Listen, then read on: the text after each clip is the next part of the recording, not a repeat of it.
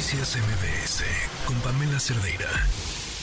Le dábamos a conocer también hace unos días que el gobierno mexicano informó que el conflicto en la mina San Martín de Grupo México quedaba fuera del ámbito de la aplicación del mecanismo laboral de respuesta rápida que está dentro del TEMEC, de este Tratado de Comercio entre Estados Unidos Canadá y México, por lo cual se resolvería en instancias judiciales para hablar sobre este tema y algunos otros que tienen que ver con el acuerdo comercial. Yo le aprecio muchísimo a la secretaria de Economía Raquel Buenrostro que esté con nosotros. Secretaria, bienvenida, ¿cómo está?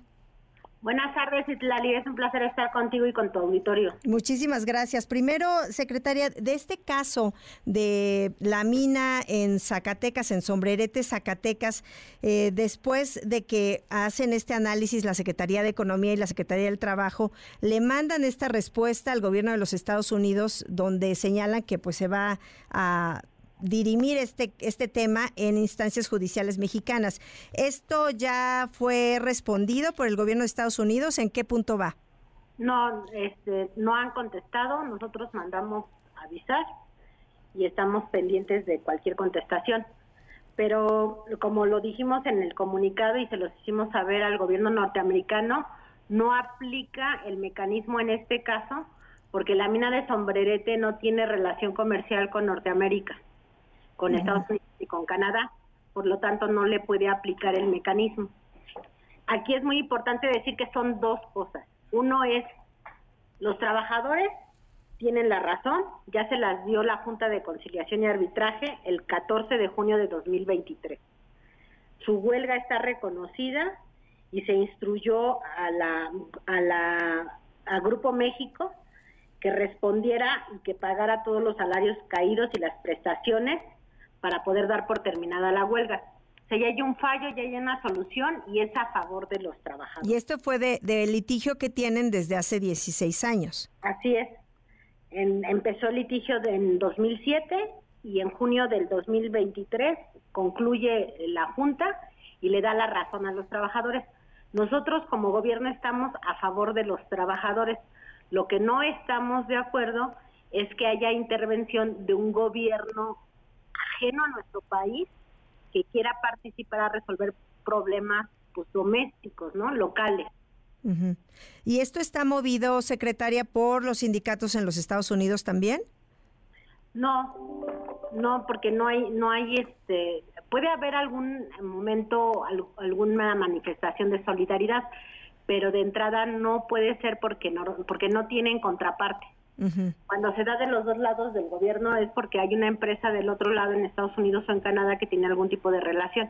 En el caso del sombrerete no hay ninguna con ninguna relación con ninguna empresa norteamericana ni, ni canadiense. Entonces el argumento sería es que esta mina no exporta mercancías a los Estados Unidos. Así es. Sí, no es que no tengan razón los trabajadores, los trabajadores tienen razón y el gobierno está apoyando a los trabajadores. Lo que no está de acuerdo es que participe el gobierno de Estados Unidos y de Canadá. Y secretaria, después de esta respuesta, ¿cuánto tiene? ¿Cuáles son los plazos? ¿Cuánto tiene el gobierno de Estados Unidos para responder? No, pues ahorita si ellos no tienen ninguna duda y no preguntan nada, se daría ya por terminado el asunto. Podrían nada más no responder y ya este ya no hay continuidad. ¿Y cómo van los, las otras consultas en materia laboral? Tenía entendido que tenían alguna otra en, en tema en el, en el área textil. Sí, tenemos varias, eh, pero todas las hemos resuelto muy bien. Y hay un equipo de que se conformó entre los gobiernos de Estados Unidos, Canadá y México.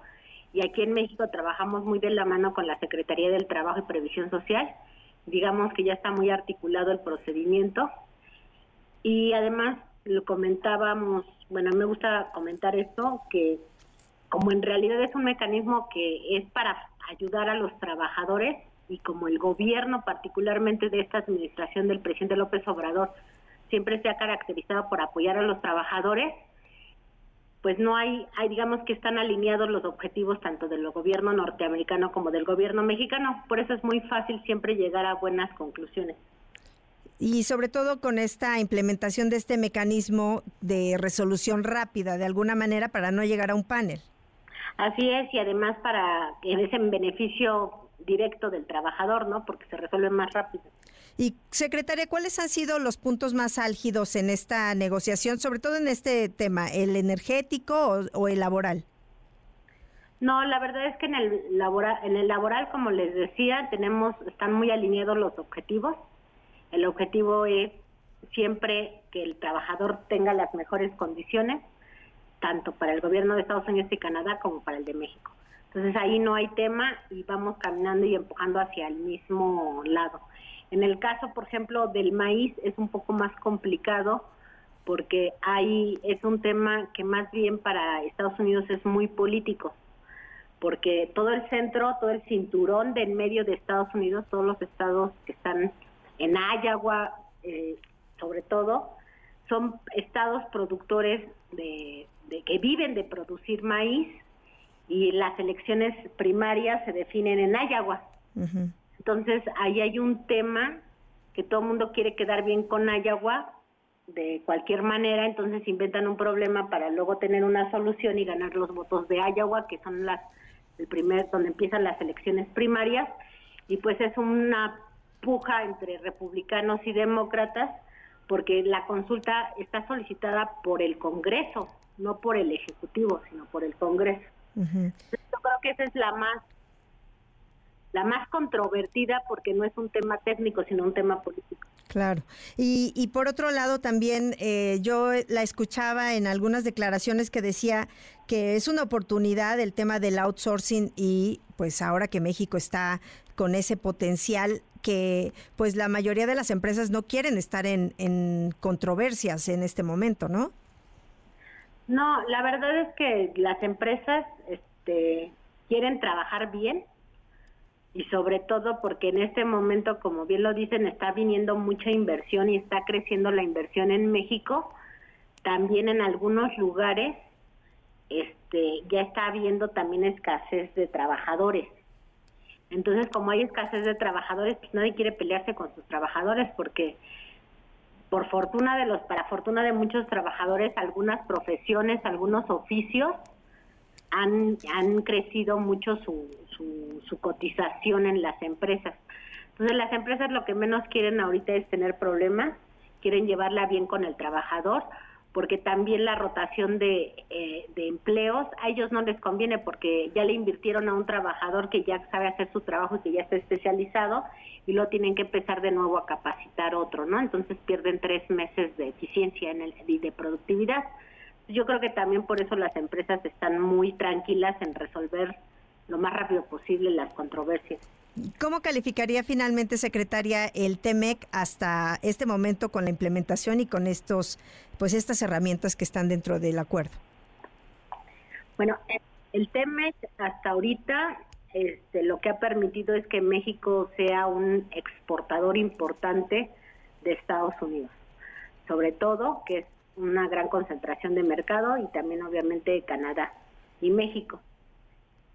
Nosotros ahorita con todo el tema de la relocalización queremos convertir a México no en un exportador y no en una en un país donde solo haya manufactura, porque la manufactura no genera producción nacional en México, eh, son empleos menos sofisticados y menos especializados y por consiguiente son salarios más bajos.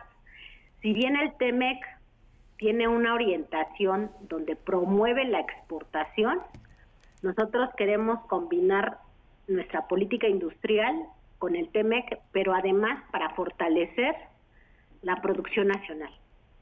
Volver a, generar una amplia productores nacionales de muchas materias primas, de productos intermediarios, digamos, entre el producto final. Este, por ejemplo, en México no hay una empresa que haga rondanas o que haga tuercas hay una sola empresa que hace poquitos clavos, pero todo lo demás no hay. Y así podemos ponernos muchos ejemplos, ¿no? De cosas que son muy sencillas, que eran empresas familiares y que de repente pues dejaron de existir. Entonces, ahorita lo que queremos hacer es hacer una combinación del TEMEX, aprovechar la relocalización para meter políticas que aumenten la producción nacional y que crean que cree mayor trabajo aquí en México y también mayores emprendedores en México.